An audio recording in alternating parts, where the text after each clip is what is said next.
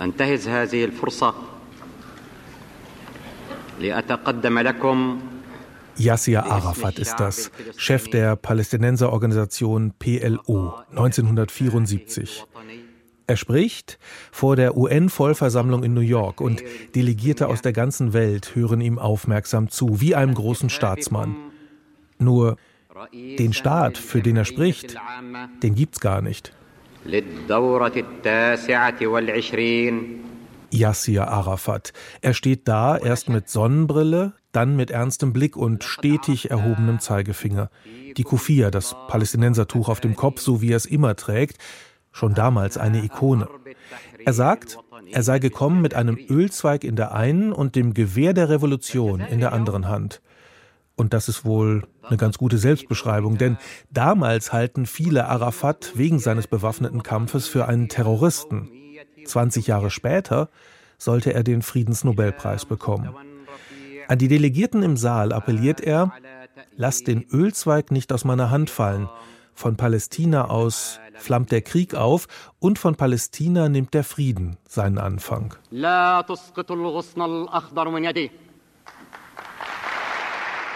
Von Palästina flammt der Krieg auf. Das ist gerade wieder sehr aktuell nach dem bestialischen Angriff der Hamas auf die israelische Zivilbevölkerung.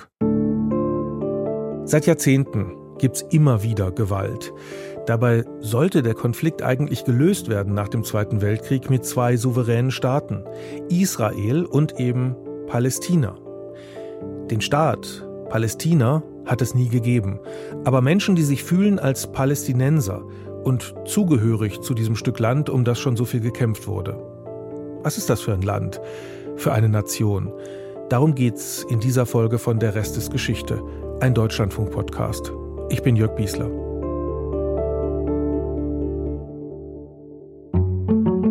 Also eine Nation sind sie schon, und zwar gebildet durch das Gefühl der Zusammengehörigkeit, durch eine Verankerung in diesem Land, durch Geschichte und natürlich, wenn man so will, ein gemeinsames Schicksal. Gudrun Krämer ist eine der Expertin für die Region.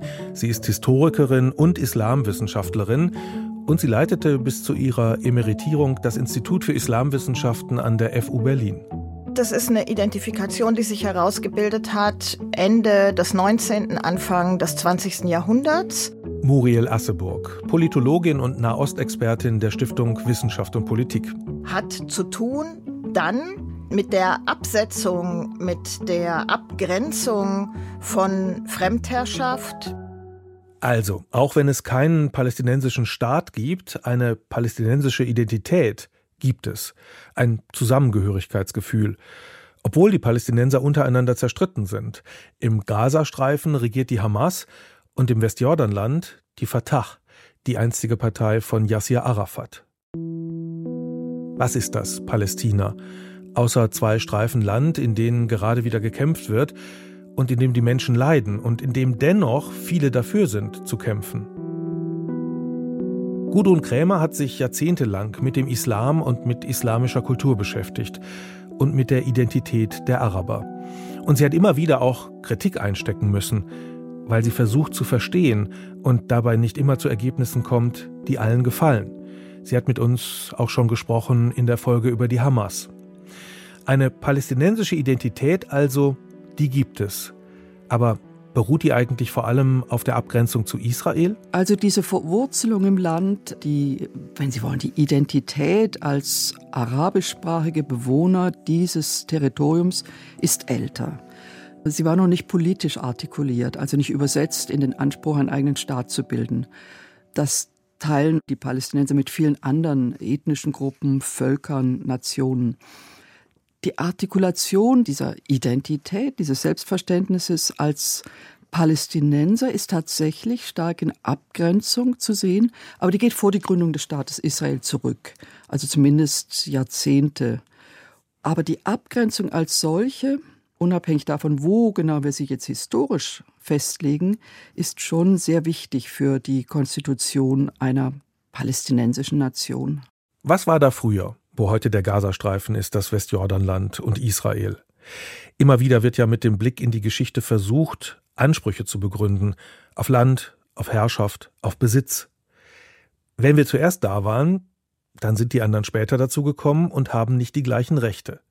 So eine Nutzung der Geschichte funktioniert natürlich meist nicht, denn wer zuerst da war, der lebt meist nicht mehr, und überhaupt ist Geschichte komplizierter, als dass eine Teilung in klare ethnische Gruppen wir und ihr möglich wäre. Wer war da zuerst? Am südöstlichen Ende des Mittelmeers, in der Levante, wie die Römer die Region nannten, wegen der für sie dort aufgehenden Sonne. Diese Region, zu der auch Teile Syriens und Jordaniens gehören, die verbindet Afrika und den sogenannten fruchtbaren Halbmond, in dem es wahrscheinlich in der Steinzeit die ersten dauerhaften menschlichen Siedlungen gegeben hat. Und auch sehr wahrscheinlich ist, dass noch sehr viel früher der Homo sapiens auf seinem Weg aus Afrika nach Europa hier vorbeigekommen ist. Ob das die ersten Menschen waren im heutigen Palästina, das ist schon fast eine philosophische Frage. Jedenfalls es gibt Siedlungsspuren aus dieser Zeit und auch aus der Bronzezeit, in der die Region zwischen den Großmächten Ägypten und Mesopotamien lag. Um 2000 vor Christus gibt's kleinere Stadtgründungen. Damals wurde die Gegend Kanaan genannt und da hatten vor allem die Ägypter das Sagen. Wie gesagt, es ist kompliziert. In der Moderne haben die einen oder anderen versucht, den jüdischen Anspruch auf das heilige Land gewissermaßen zu übertrumpfen, indem sie ihre Präsenz in Palästina noch weiter zurückführten auf die Kanaanäer oder Kanaaniter. Schwierig, weil natürlich niemand in der Moderne nachweisen kann, dass er, sie, ihre Familie von Menschen abstammt, die im dritten vorchristlichen Jahrtausend in dieser Region lebten. Das können die heutigen Juden nicht, das können die heutigen Muslime und Christen, Palästinenser nicht. Die Ägypter mit ihrem großen Reich, die waren damals maßgeblich vertreten, aber das änderte sich im Verlauf des 12. Jahrhunderts vor Christus. Da tauchten dort die Philister auf. Die Bibel berichtet von Auseinandersetzungen der Philister mit den Kanaanitern und den Hebräern, also den Juden wie das nun mal ist im Lauf der Zeiten, niemand ist irgendwo ursprünglich. Aber die Philister kamen wahrscheinlich irgendwo aus der Gegend des heutigen Griechenland und die Hebräer möglicherweise aus dem heutigen Westjordanland. Die Philister als Teil der sogenannten Seevölker, indogermanische Gruppe interessanterweise, die im 12. vorchristlichen Jahrhundert Teile des östlichen Mittelmeers, auch Ägyptens, eroberten und dann in Teilen besiedelten. In, in, dieser Region, von der wir jetzt sprechen, vor allen Dingen den Küstenraum im heutigen Libanon und Israel, Gaza. Das heißt, sprachlich gesehen verweist Palästina tatsächlich auf die Philister, wurde dann im Griechischen und im Lateinischen in der jeweiligen Ausprägung übernommen und aus diesen griechischen und lateinischen Begriffen wiederum entwickelte sich der moderne Begriff Palästina. Ägypter, Hethiter, Assyrer, Philister, Babylonier, Alexander der Große, die Römer, die Abbasiden, die Byzantiner, sie alle haben mal geherrscht in Palästina. Ja, und die Juden, die nach biblischer Überlieferung aus Ägypten ausgezogen sind, in das Land Kanaan. Dafür gibt es aber keine historischen Belege. Auf dem Tempelberg in Jerusalem stand der wichtigste Tempel der Juden, der Tempel Salomos, den die Römer zerstörten. Dort bauten dann die muslimischen Araber im 7. Jahrhundert nach Christus den Felsendom. Es gab also seit rund 1400 Jahren außer Juden und Christen auch Muslime, Eroberungen und Rückeroberungen, christliche Kreuzfahrer und osmanische Heere. Die Region wurde eigentlich erst durch die Religionen richtig interessant, denn sie gilt allen drei Weltreligionen als heiliges Land. Wenn man sehr vereinfacht, dann ist in der jüdischen Tradition das heutige Palästina Israel das Land, das Gott den Juden verheißen hat, mit denen er einen Bund schloss. Und es ist heilig, weil Gott in diesem Land, wie es in der Bibel heißt, seine Wohnung genommen hat, also lebt wohnt, präsent ist. Vielleicht sollte man nicht sagen lebt und wohnt, ungeachtet der Begriffe, die in der Bibel verwandt werden, präsent ist, gegenwärtig. Es ist den Juden heilig, weil dort Gottes Gesetz gelten soll und weil das Land dementsprechend rituell rein sein muss. Eine ganz schwierige Anforderung.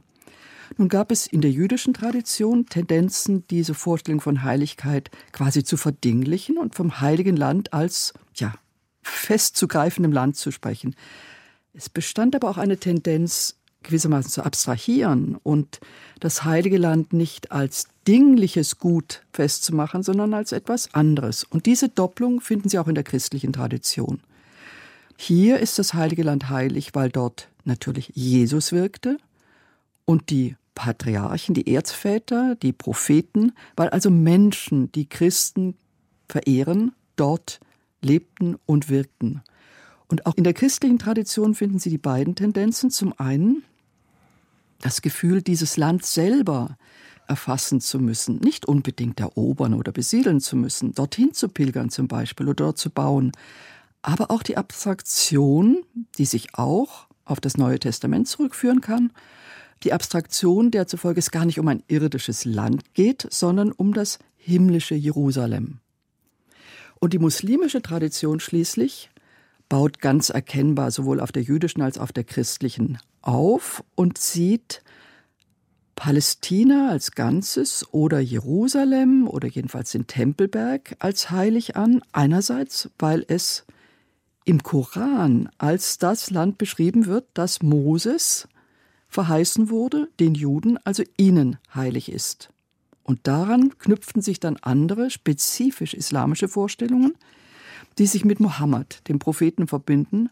Das macht die Sache nicht unbedingt leichter. Nein, es macht die Sache ausgesprochen kompliziert.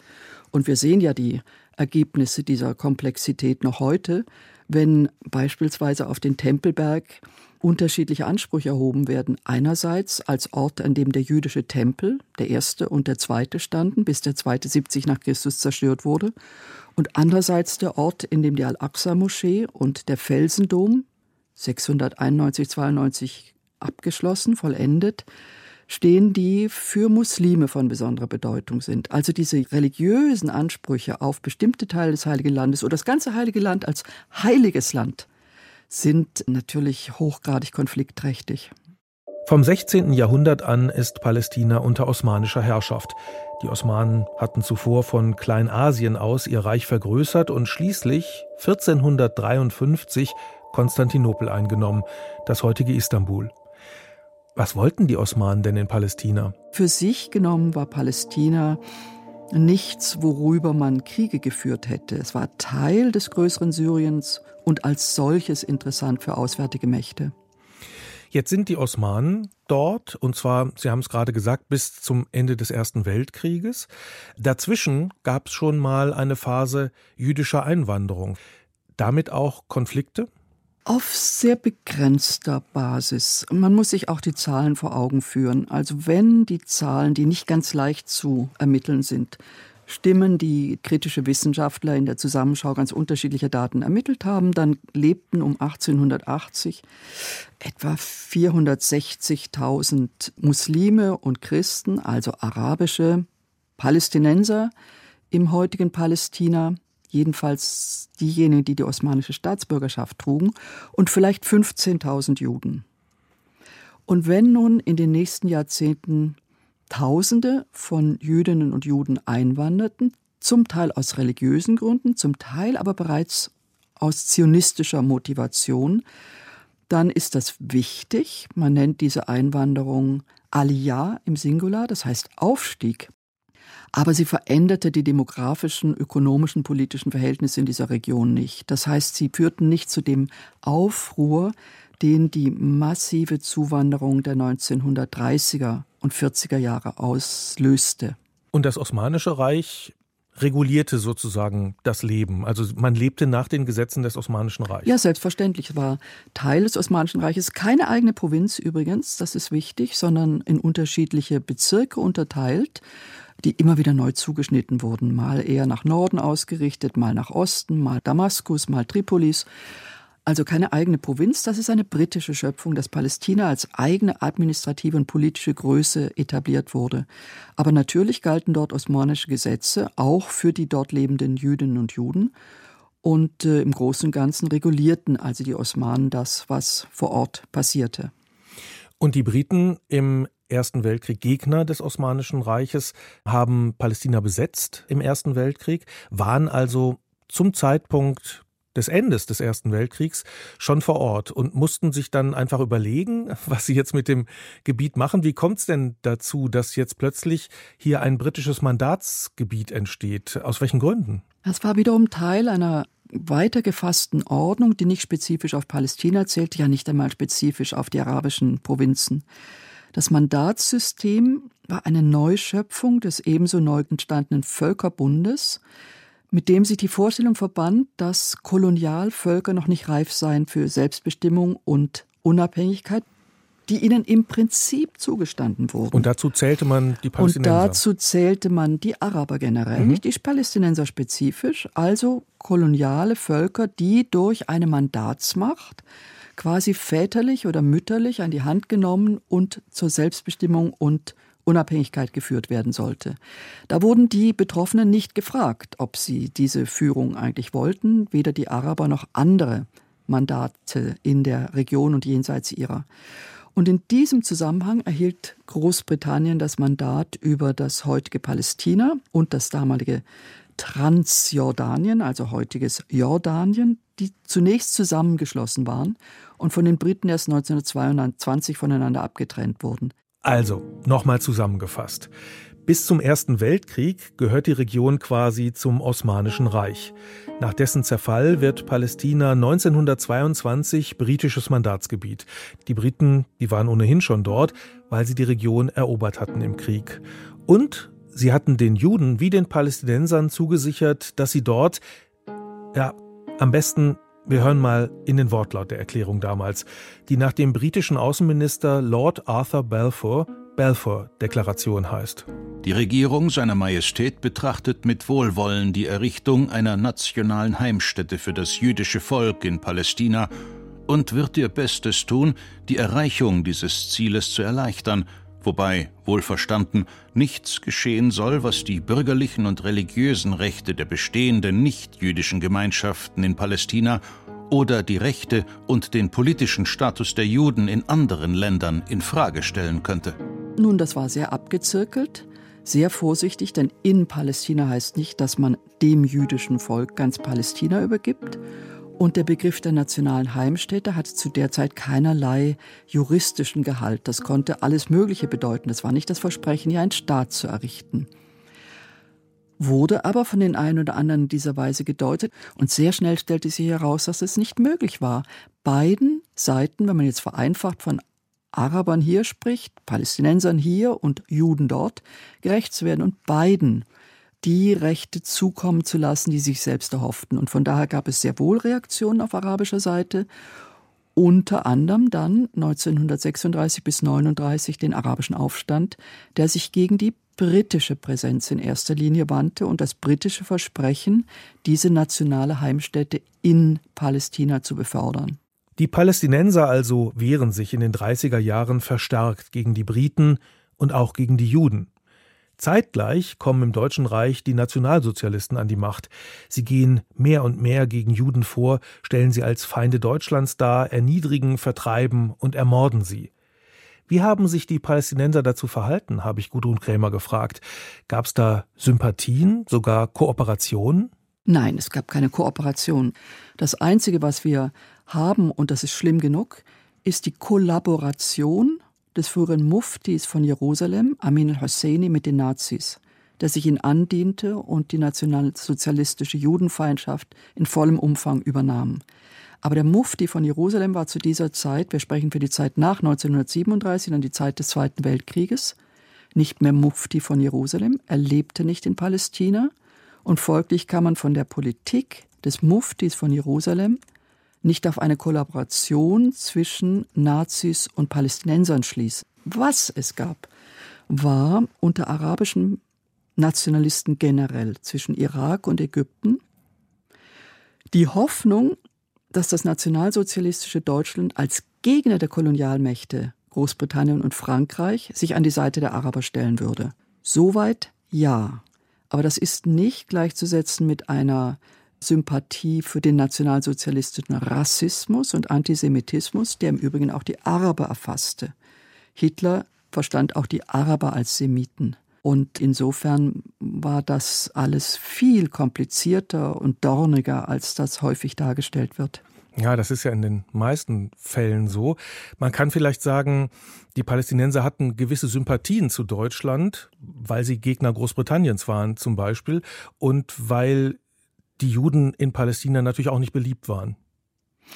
Man kann das so allgemein nicht sagen, dass die Juden mhm. generell in Palästina nicht beliebt gewesen wären. Da muss man sehr unterscheiden, von welchen Juden man spricht. Spricht man nun von alteingesessenen Familien der Nachkommen, die im Lande lebten als im weiteren Sinne eben auch Palästinenser. Nicht? Sie wohnten auch in Palästina, sie waren da verwurzelt, sie sprachen zum Teil Arabisch, sie hatten arabische Nachbarn. Das gab es. Und daneben gab es Zuwanderer, die keinerlei Kontakt zur lokalen Bevölkerung suchten und davon ausgingen, dass das ganze Land das ihre sei, das ihnen also allein und exklusiv zusteht. Nachdem also die osmanische Herrschaft beendet war und die Briten beiden Gruppen sowas wie Autonomie geben wollten, da verschärften sich die Konflikte. Nach und nach kamen mehr Juden nach Palästina, die sich dort eine Heimat wünschten.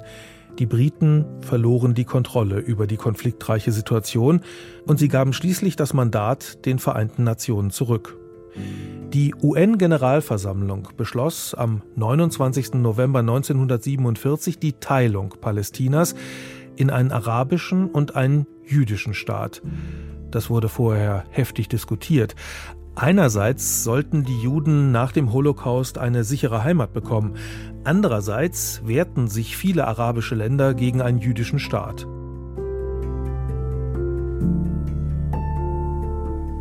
Those who are in favor will say yes, those who are against will say no.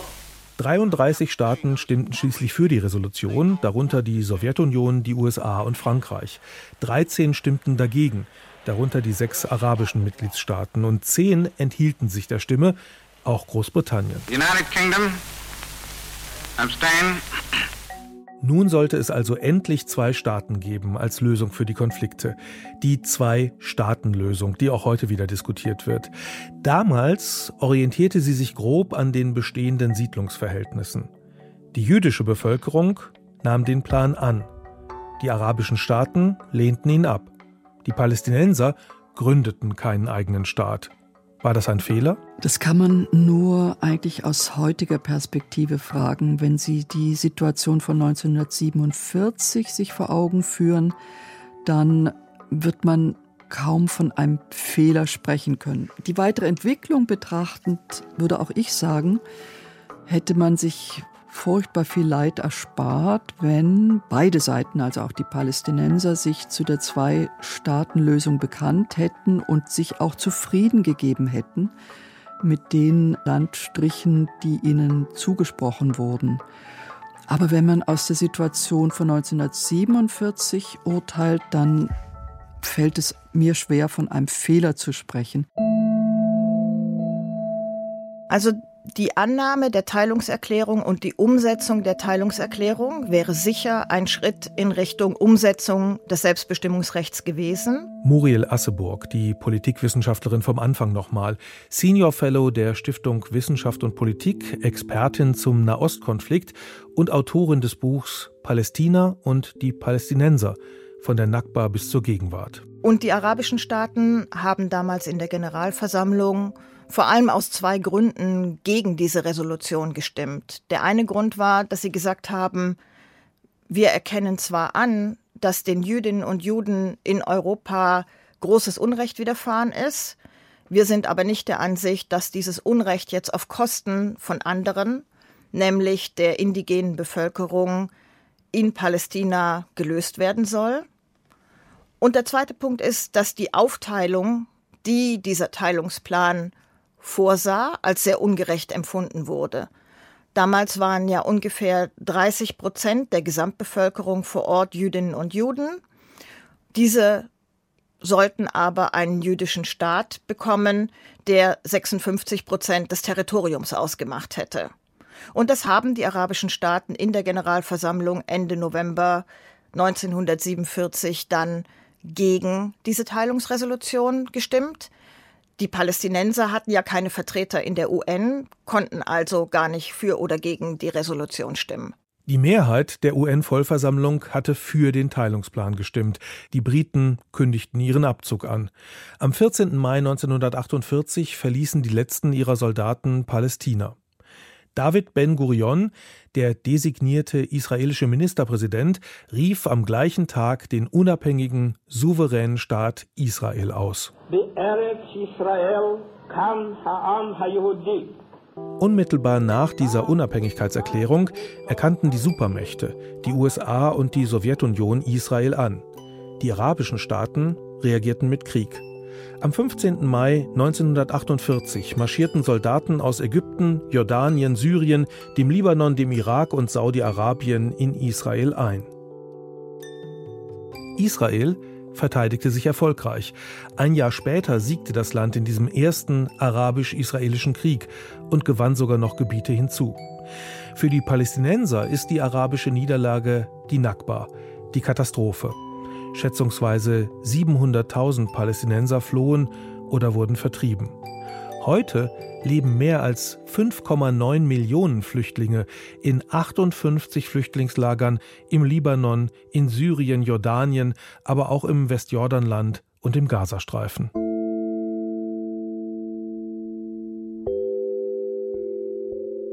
Auch 1967 kam es zu einem Krieg, dem sogenannten Sechstagekrieg. Da hat Israel Ägypten, Jordanien und Syrien angegriffen weil befürchtet wurde, dass sie unterstützt von der Sowjetunion einen Schlag gegen Israel planen. Auch diesmal gewann Israel und besetzte anschließend das Westjordanland, den Gazastreifen, die Golanhöhen und die Sinai-Halbinsel. Drei Jahre vor dem Sechstagekrieg hatte sich die Palästinensische Befreiungsorganisation gegründet, die PLO, die Israels Existenz als illegal betrachtete und deren starker Mann von 1969 an Yassir Arafat war der Mann mit der Kufia und dem erhobenen Zeigefinger vor der UN-Vollversammlung.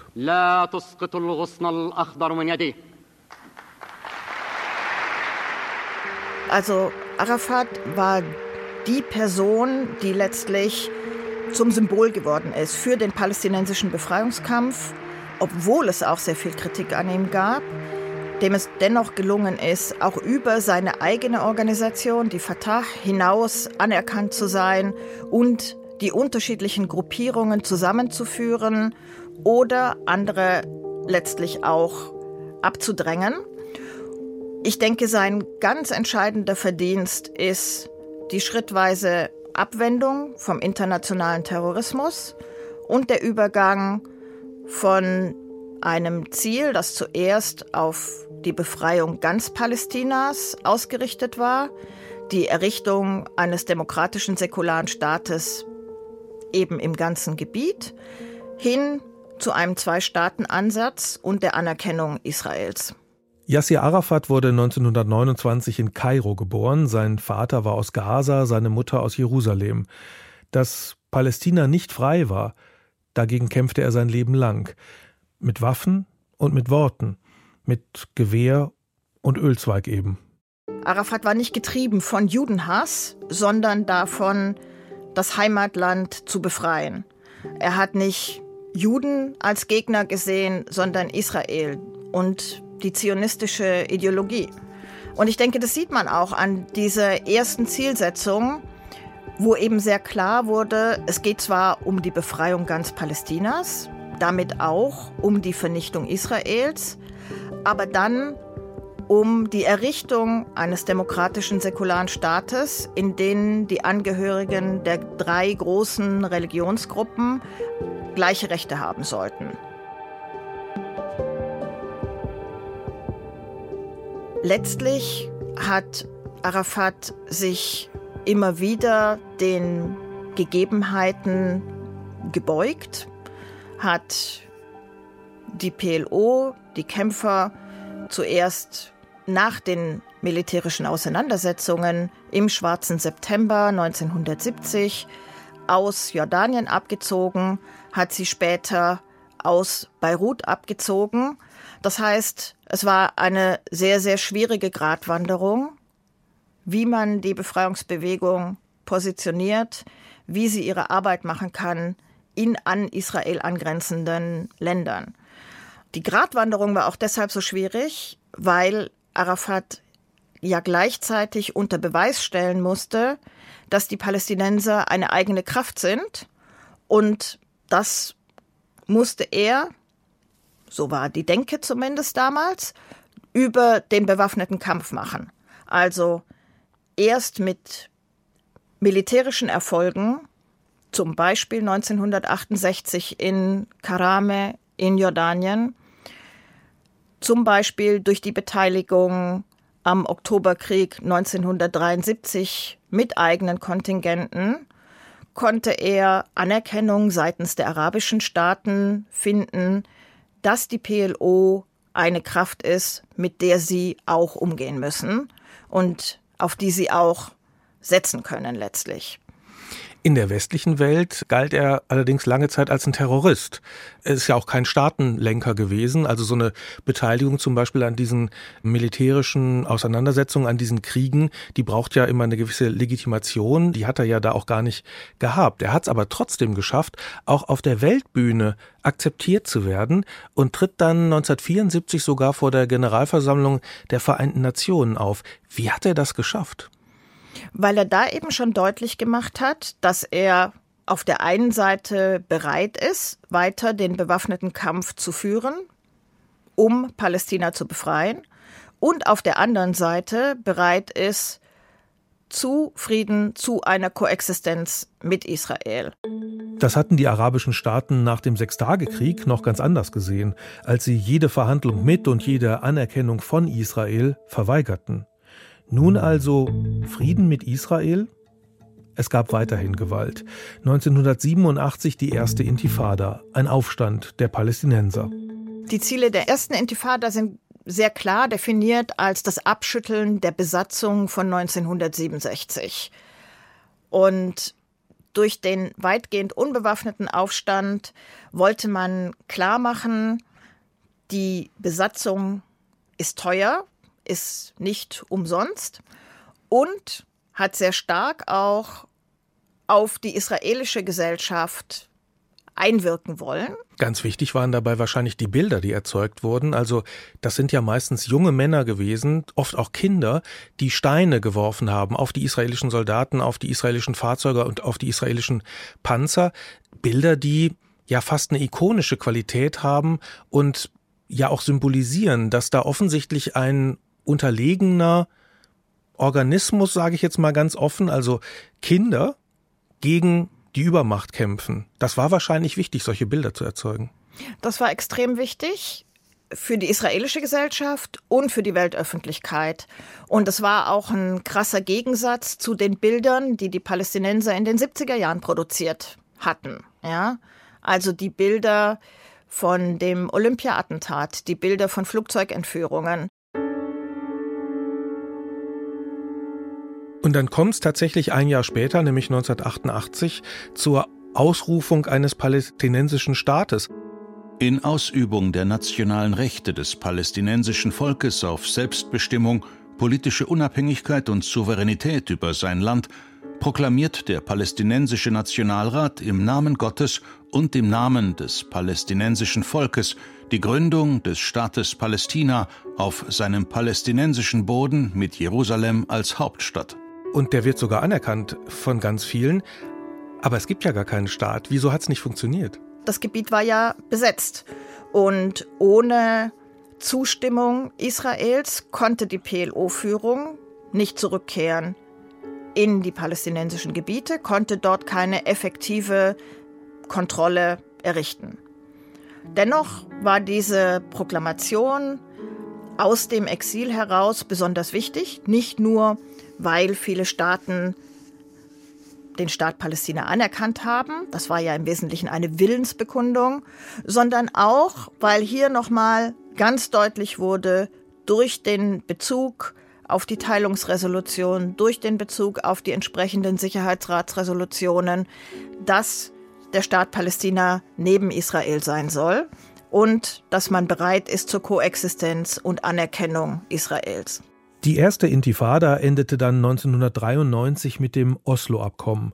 In Oslo hatte es geheime Friedensverhandlungen gegeben und als Folge erkannten sich Israel und die PLO gegenseitig an. Eine palästinensische Autonomiebehörde sollte die israelische Besatzung ablösen und vielleicht sollte es irgendwann zwei Staaten geben. Es machte Hoffnung, als die Bilder von der Unterzeichnung um die Welt gingen, mit Yassir Arafat, dem israelischen Ministerpräsidenten Yitzhak Rabin und dem US-Präsidenten Bill Clinton. Die Regierung des Staates Israel und die PLO-Gruppe, die das palästinensische Volk vertritt, stimmen darin überein, dass es an der Zeit ist, Jahrzehnte der Konfrontation und des Konflikts zu beenden.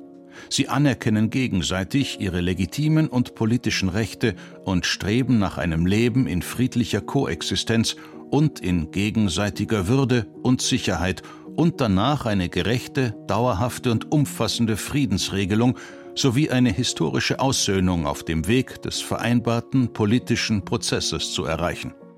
Ein Jahr später bekamen Arafat, Rabin und der spätere israelische Staatspräsident Shimon Peres den Friedensnobelpreis als Auszeichnung für das Oslo-Abkommen. Für die Bevölkerung und für die PLO steckte tatsächlich sehr viel Hoffnung im Oslo-Prozess. Zum ersten Mal hat Israel anerkannt, dass es legitime palästinensische Rechte gibt und dass die PLO diese Rechte vertritt. Das war ein großer Schritt, auch wenn die Anerkennung noch ungleichgewichtig war, ja, weil die PLO Israel als Staat anerkannt hat und Israel eben nicht gleich einen palästinensischen Staat, sondern nur die PLO und palästinensische Rechte. Vieles hat das Oslo-Abkommen nicht geregelt. Heikle Punkte, in denen man sich kaum hätte einigen können. Die Frage der Rückkehr der Flüchtlinge, die Frage nach dem Status Jerusalems. Und nicht allen gefiel, dass es überhaupt eine Annäherung gab. Israel trauert um Yitzhak Rabin. 1995 ermordete ein extremistischer Jude Yitzhak Rabin. Es war ein Wendepunkt im Friedensprozess, der dann letztlich endete mit einer zweiten Intifada mit Terroranschlägen in Israel.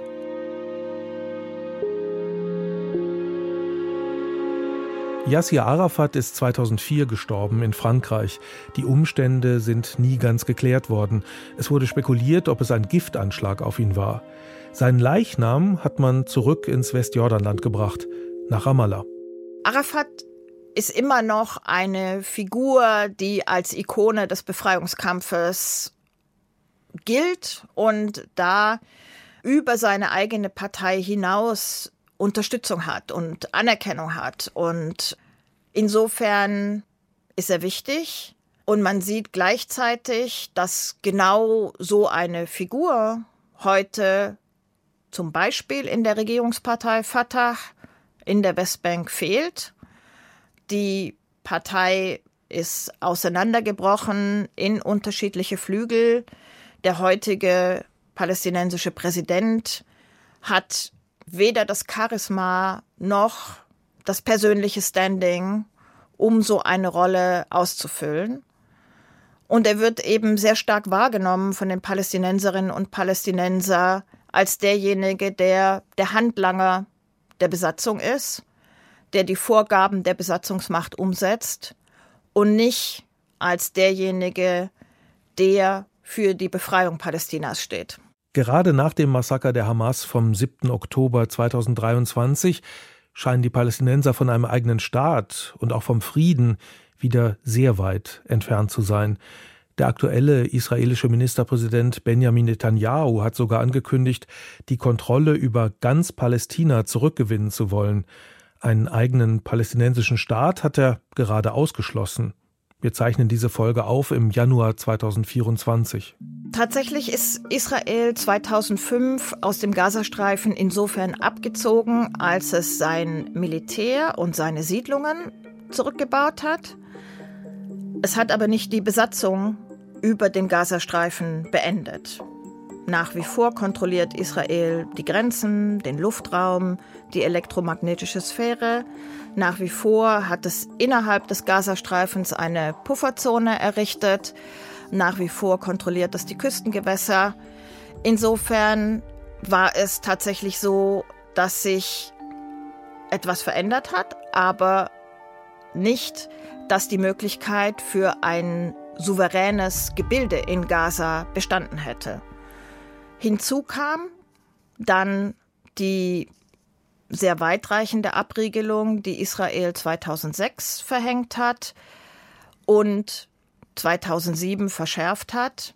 Erst in Reaktion auf die Entführung eines israelischen Soldaten 2006 2007 dann mit der Machtübernahme der Hamas eben noch mal weiter verstärkt. Und unter diesen Bedingungen war es tatsächlich kaum möglich, zu einem prosperierenden Gebilde zu kommen. 2007 hat es ja dann auch die Spaltung gegeben zwischen Gazastreifen und Westbank mit zwei unterschiedlichen Regierungen, Hamas und Fatah oder palästinensische Autonomiebehörde und der Konkurrenz letztlich zwischen den beiden um die Macht und einer nur sehr rudimentären Zusammenarbeit zwischen beiden. All das hat auch dazu geführt, dass wir in beiden Gebilden immer mehr Repression gesehen haben, den Abbau von demokratischen Institutionen, Checks and Balances, letztlich den Übergang zur Diktatur. Der Frieden hätte aber beruhen sollen auf dem Prinzip Land gegen Frieden. Und daran scheitert jede Lösung bis jetzt, denn sie würde implizieren, dass Israel Land, das es entweder in vollem Umfang besetzt oder kontrolliert, Palästinensern übergeben müsste. Und im Moment passiert das Gegenteil. Siedlungen und andere Formen der Landnahme, der Wasserentnahme schränken den palästinensischen Lebensraum immer weiter ein, sodass diese Grundvoraussetzung nicht erfüllt ist. Sie ließe sich von Menschen guten Willens erfüllen. Es gibt Überlegungen auf israelischer Seite durch einen Landtausch diesem Prinzip doch noch Geltung zu verschaffen, aber im Augenblick sehe ich hierfür keine Chance. Und was jeder und jede, die Annäherung anstrebt, wissen muss, ist, dass es im eigenen Lager und auf der anderen Seite radikale, militante, extremistische Kräfte gibt, die das sabotieren werden. Und ein eigener Staat für die Palästinenser, kann man den für die nächsten Jahrzehnte für wahrscheinlich halten? Über Jahrzehnte spreche ich lieber nicht, die nächsten Jahre glaube ich nicht. Auf der israelischen Seite spricht man von einer Entität und das ist nicht, was die Palästinenser wollen. Die Palästinenser wollen nicht eine Entität, in der andere für ihr ziviles Überleben verantwortlich sind und Israel sich die militärische Kontrolle vorbehält. Sie wollen einen Staat. Vielen Dank für die Einblicke an Gudrun Krämer und Muriel Asseburg, an Monika Dittrich für Recherche und Redaktion und an Karina Schröder für Regie und Produktion. In der nächsten Folge geht es ums Geld, das man nicht hat, vom Glauben und Leihen. Angesichts der Schuldenbremse gucken wir aufs Vertrauenskonto und fragen, wieso müssen wir uns eigentlich was leihen? Die historische Forschung sagt, dass man oft von der Fehldeutigung ausgeht, heute hätten wir Kreditkarten und sowas und früher hätten Schulden keine Rolle gespielt. Sich wechselseitig Sachen zu leihen und eben auch Geld zu leihen, ist aber sozusagen fast eine Konstante in der menschlichen Geschichte und das ist eine Form von Sozialität. Wenn ihr euch auch was fragt oder Sie was wissen wollen, der Rest ist Geschichte kümmert sich drum. Der Rest ist geschichte.deutschlandfunk.de. Das ist unsere Mailadresse. Im Postfach freuen wir uns auch über Kritik und Lob und nette Grüße. Ich bin Jörg Biesler und ich will euch jetzt noch einen neuen Podcast des Deutschlandfunks empfehlen. Den machen meine Kollegen aus der Wirtschaftsredaktion und auch da geht es um Geschichte. Sandra Pfister für den Podcast Crashkurs Wirtschaft trifft Geschichte. Es gibt wahnsinnig viele Wirtschaftspodcasts. Ganz viele geben Anlagetipps, gehen in die Aktualität und versuchen von da aus in die Zukunft zu schauen. Aber es gibt eigentlich keinen, der sagt, diese Themen, die gab es alle schon mal. Wohnungsnot, eine halbe Million Wohnungen an die Inflation. Da gab sie mir eine Billion und sagt, geh mal schnell rüber und kaufen Fundsachen. Auch sowas wie die Klimakrise. Haben Sie Probleme mit dem Ozonloch? Wie haben die damals eigentlich diese Probleme gelöst? Die gesamte Menschheit oder jedenfalls der industrielle Teil der Menschheit rafft sich zusammen und handelt gemeinsam. Ein Podcast für alle, die bei der Wirtschaft einen Schritt tiefer gehen wollen. Crashkurs Wirtschaft trifft Geschichte. Jeden Freitag in der DLF Audiothek App und um 17.05 Uhr auch in der Sendung Wirtschaft und Gesellschaft.